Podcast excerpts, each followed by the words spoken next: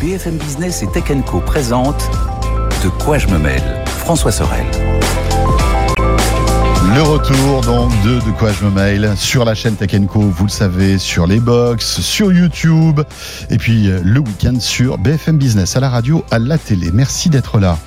Je vous présente Lionel Paris qui est avec nous. Bonjour Lionel. Bonjour François. Ravi de te retrouver Lionel. Moi aussi. Alors Lionel, euh, pour tous les fidèles de, de quoi je me mail, son visage ne vous est pas inconnu puisque il y a quelques années tu étais venu nous expliquer euh, comment fonctionnait le Wi-Fi. On avait fait des vidéos qui avaient cartonné Plusieurs fois. à la fois sur YouTube, etc.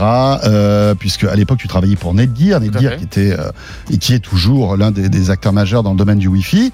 Euh, voilà, ta situation professionnelle a évolué. Tu es passé par Lenovo. Mhm. Là, tu es consultant en quelque sorte hein, dans le monde de la tech, et tu vas être de temps en temps dans de quoi je mène pour nous expliquer parce que tu es passionné comme nous par tous ces sujets. Voilà, avec Lionel, on a des conversations parfois les amis hors antenne incroyables sur des sujets. C'est ça qui m'a donné envie de le recevoir régulièrement.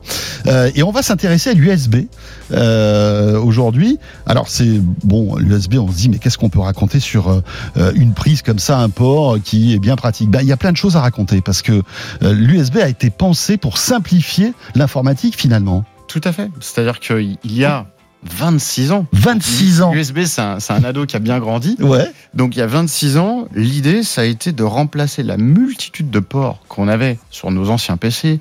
On avait un port par type d'utilisation. Un port pour le clavier, un port pour la souris, un, port pour les joysticks, un port MIDI pour le son, un port parallèle, un port série. Bref, enfin, c'était euh, un, un cumulé de câbles Oui, qui était énorme. tu devais brancher un câble pour chaque port pour que ça fonctionne quoi. C'est ça. Et donc, on avait des espèces d'immenses grappes et de, de câbles. Et donc, l'idée de l'USB, ça a été de euh, connecter tous les périphériques de manière globale sur les ordinateurs en utilisant une seule interface. Ouais. C'est ça, d'accord. Et donc ça remplaçait euh, euh, les joysticks, euh, les parallèles, les MIDI, les SCSI, enfin tous ces trucs-là. Enfin, c'est c'est c'est incroyable. Tout de suite, ça a été un succès, en fait, USB. Ça a démarré très rapidement. Euh, C'était très informatique à la base. Et Ouais. ensuite, ça s'est vraiment euh, développé sur l'audio-vidéo et dans n'importe quel produit au périphérique qu'on peut avoir, euh, qu'on peut avoir aujourd'hui. Donc, pour rappel, le premier ordinateur qui utilisait l'USB, bah, c'était l'iMac G3. euh, C'était Apple. qui avait qui avait C'était dégainé Apple ça en premier. était ouais. précurseur euh, à l'époque. Là, on, on parle de 98. Et dix ans plus tard, le port, le port USB arrive dans nos télés. Alors là, c'était avec lié à l'avènement de la Smart TV, etc. Mais mais il y avait quand même un intérêt d'amener du contenu sur cette télé qui, à l'époque, n'était pas connectée. Ça paraît bizarre de dire ça aujourd'hui. Ouais. En 2015, on commence à avoir le premier Chromebook qui débarque avec de l'USB Type C. On va y revenir sur cette norme, cette connectique. Qui est aujourd'hui la norme, euh, on- qui, Qui est, qui en train de s'installer, on va dire. hein. Et euh, on suit aussi en 2015 avec le premier mobile Android, euh, qui est l'OnePlus One 2, qui a aussi utilisé le, le port USB-C. Et on terminera en 2021 avec le Mac, euh, qui lui utilise maintenant la- le meilleur des deux mondes avec et le Thunderbolt 4 et euh, l'USB 4. Alors en fait, l'USB, c'est un peu comme le Wi-Fi. Ce sont des consortiums, hein, ce sont des, C'est ça. des, des standards techniques, ce sont des ingénieurs, enfin tous les et puis les, les représentants de toutes les marques qui se retrouvent pour essayer d'améliorer en quelque sorte notre expérience utilisateur.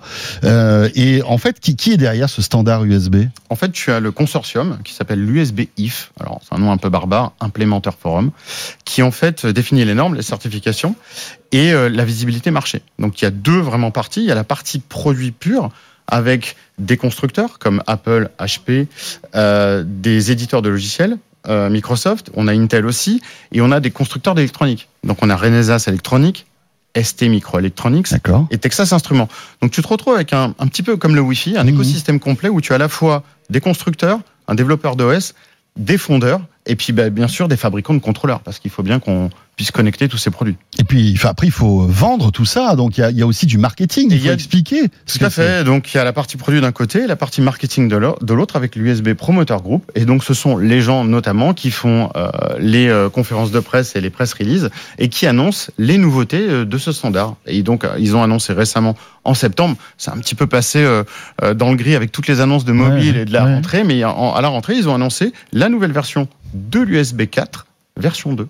Alors, USB 4 version 2, c'est du type C, on est d'accord? Tout à fait. Toujours? Toujours. Parce que là, euh, le type C, ça devient vraiment bien au-delà d'un port USB, ça devient aussi euh, un câble de recharge, hein, on le voit. Enfin, l'Union européenne est en train de pousser euh, ce type fait. de câble, etc. Donc voilà, ça, ça, ça, ça devient le câble standard. Tout à fait. Mais donc cette nouvelle version d'USB, euh, qu'est-ce qu'elle apporte, Lionel?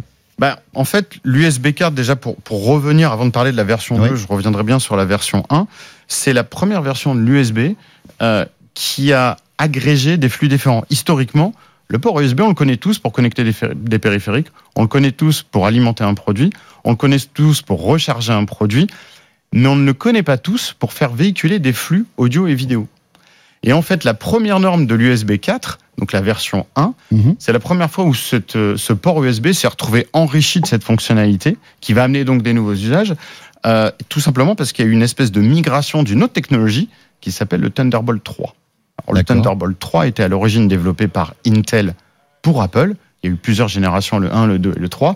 Et Apple était déjà dans cette mouvance d'avoir ces câbles uniques qui font un petit peu tout. Un connecteur qui va envoyer tous les flux. Avec une bande passante monstrueuse Avec des bandes passantes monstrueuses, puisque là, pour faire l'annonce... des transferts de fichiers, pour envoyer de la vidéo en 4K, parce que enfin voilà, euh, Voilà, les usages aujourd'hui. les fait. usages d'aujourd'hui, euh, on va pouvoir envoyer de la vidéo jusqu'à 80 gigas. C'est-à-dire que là, sur un seul câble et une seule connectique, on est capable d'alimenter un, deux, trois écrans. Ouais, Ce incroyable. qui était, ce qui était pas, ce qui était pas Non, technologiquement possible. Ouais. Il y a quelques années. Alors le Thunderbolt a bien aidé le consortium USB parce qu'en fait, on a, on- il y a vraiment une fusion des deux, euh, des deux standards.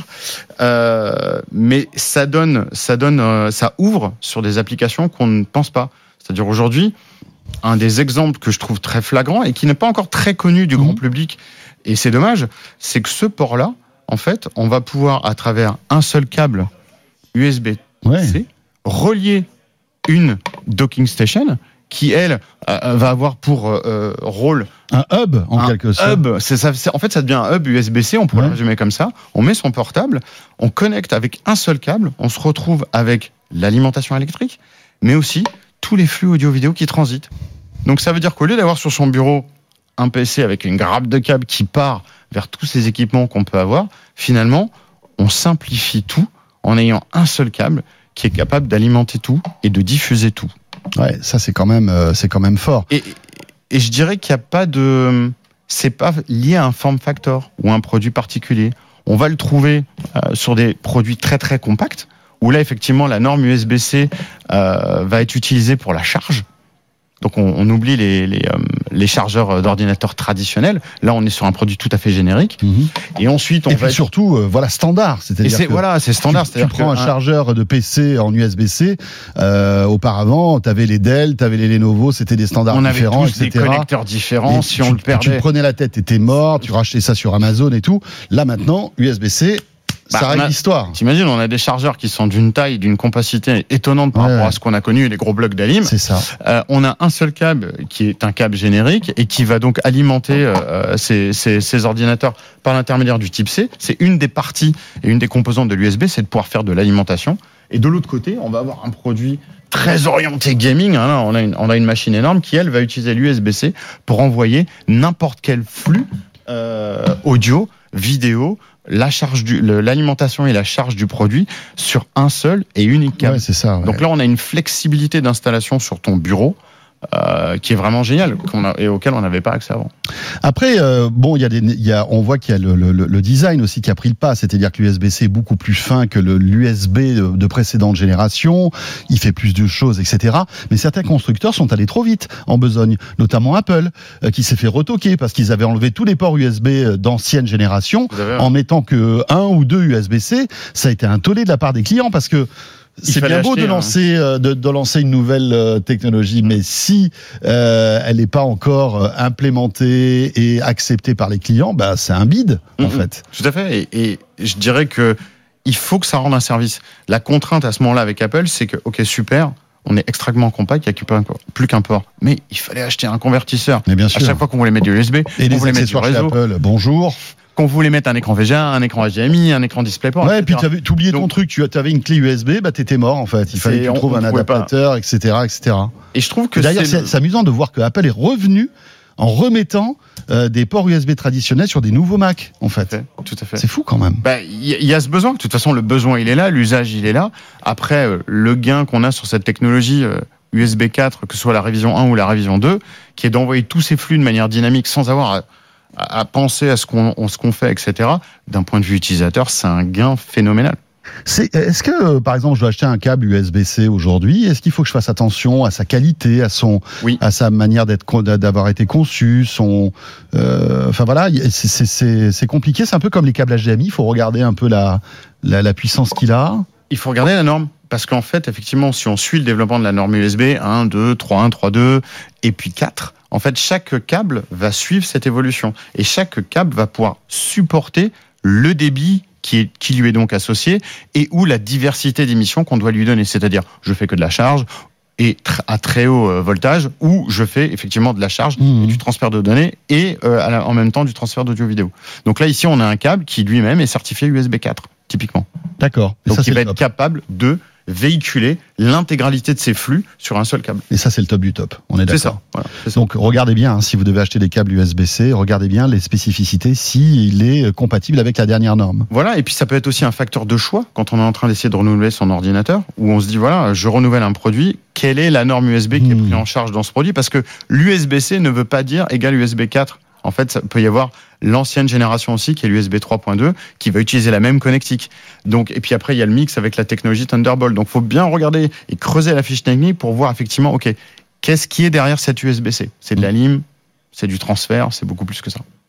Voilà, sujet euh, technique mais passionnant, moi je trouve, parce que euh, voilà, c'est avec ce, ce type d'innovation que bah voilà, on a on a des expériences de plus en plus fluides euh, du côté des PC mais des Mac aussi. Euh, voilà, alors même si le cloud est arrivé, a, a rendu les, les peut-être les clés USB moins moins importantes et moins indispensables, mais finalement on se rend compte que voilà, il faut toujours alimenter son PC, toujours mettre un écran dessus, il faudra toujours des câbles. Hein. C'est ça. c'est Mais ça. merci Alors, Lionel pour toutes ces précisions. Toujours un plaisir. Tu reviens bientôt. Oui. Euh, T'as pas mal de sujets bien, bien comme on aime euh, pour les prochains de quoi je me mail. Lionel Paris donc, euh, et c'est avec Lionel que se termine ce de quoi je me mail. Merci de nous avoir suivis. Bien sûr, comme chaque week-end, portez-vous bien. Bon week-end à toutes et à tous. Et on sera là vendredi prochain. De quoi je me mêle sur BFM Business et Tech Co.